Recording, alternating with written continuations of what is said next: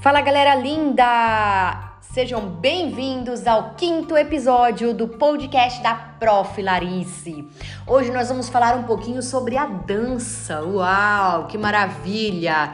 Então, a dança ela pode ser entendida como uma forma de expressão corporal que a humanidade inventou para representar os diferentes aspectos da vida. Que legal, né? Então, por meio da dança é possível transmitir sentimentos que podem ser vivenciados na religião, no trabalho, na escola, nos costumes, na guerra. Que legal, né? Olha, você sabia que a dança, assim como o jogo, a luta, a ginástica e o esporte, também faz parte da cultura corporal da humanidade? E foi construída pouco a pouco ao longo dos anos, assim como os demais é, das demais atividades que eu acabei de citar para vocês. Então, com o passar dos séculos, diferentes formas dessa expressão corporal que é a dança foram criadas. Cada uma delas se caracteriza por gestos rítmicos que expressam significados. Que legal, né?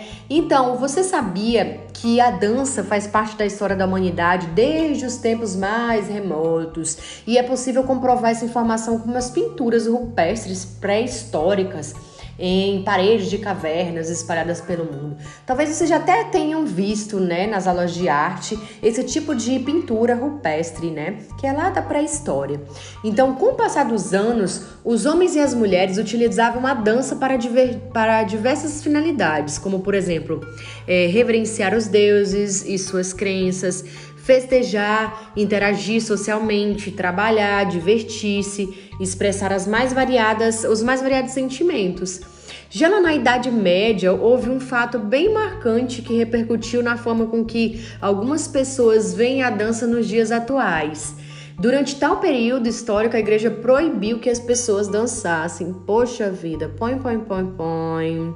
Então, com o passar dos anos, essa proibição foi perdendo força e mais estilos de dança foram criados, como por exemplo o balé. Olha que legal! Então, é possível notar que com o tempo os movimentos espontâneos das danças foram dando espaço para conjuntos de movimentos previamente treinados, ou seja, as coreografias. Então, é um conjunto de movimento que ele é pensado de acordo com o ritmo, entendem? Então, desde sempre as danças foram aprendidas e ensinadas, o que permitiu a propagação desse conhecimento ao longo do tempo.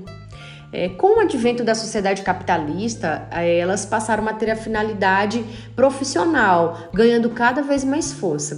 Então, nesse sistema social, praticamente tudo se torna um produto de mercado para ser consumido.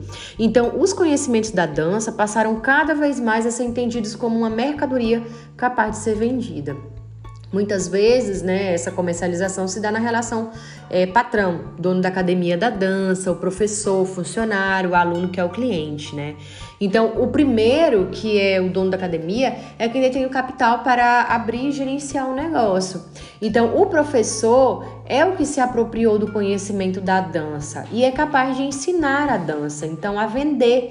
Só que é, nesse último caso, é, o aluno é quem deseja aprender, então é o aluno que compra, né? Então, portanto, necessita pagar para ter um acesso a esse conhecimento que foi historicamente produzido e acumulado pela humanidade. Então, é, nem sempre é necessário pagar para aprender ou para assistir determinada dança, né? Ou fazer a, é, determinada atividade. Vocês já viram isso também na nossa disciplina, né? Assim como o lazer, que você pode usufruir é, sem ter que pagar né? Então, atualmente, várias delas podem ser aprendidas de diferentes meios, na escola, nas ruas, nas praças, nos programas e projetos do governo, é, nas videoaulas que também tem disponível gratuitamente na internet. É, nós temos hoje em dia, inclusive, a Zoom, a Zumba, né, que é muito difundido, também tem várias aulas disponíveis no YouTube. Então, é, dentre outras tantas atividades e finalidades, né, a dança ela é bastante utilizada para fins terapêuticos também, né? Muitas pessoas, é, muitas vezes é vista como um tratamento que pode trazer benefícios para a saúde do praticante, né? Dentre eles os benefícios, além de físicos, mentais, né? Eu acredito que você já tem tido essa experiência em relação à dança, né? Então, é,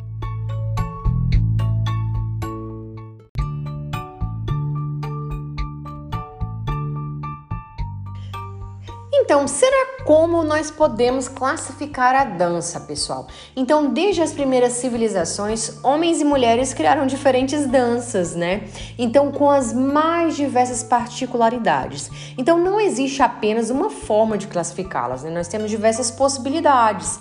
E aí, dentre essas possibilidades, nós temos as danças urbanas e temos as danças de salão. Então, como exemplo de, de danças urbanas, que também são conhecidas como street dance, é, são aquelas que surgiram nos guetos e nos centros urbanos. Em geral, elas são praticadas nos espaços públicos. E aí, como exemplos, nós temos o hip hop, o break dance, o popping. Nós temos também o funk, né, que é uma realidade brasileira.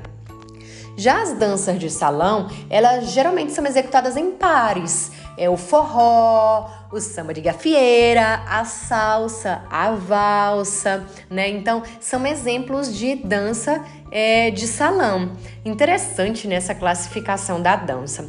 Então, já os elementos da dança, né? É, embora elas possam ser realizadas de forma individual, em duplas ou em grupos, né? As danças elas apresentam elementos que são comuns a todas elas, como por exemplo o ritmo, que envolve a cadência de movimentos, o espaço, que refere-se a um ambiente físico onde os praticantes movimentam e que envolve formas, trajetos, direções e também os gestos, né? Que são movimentos que expressam é, os significados.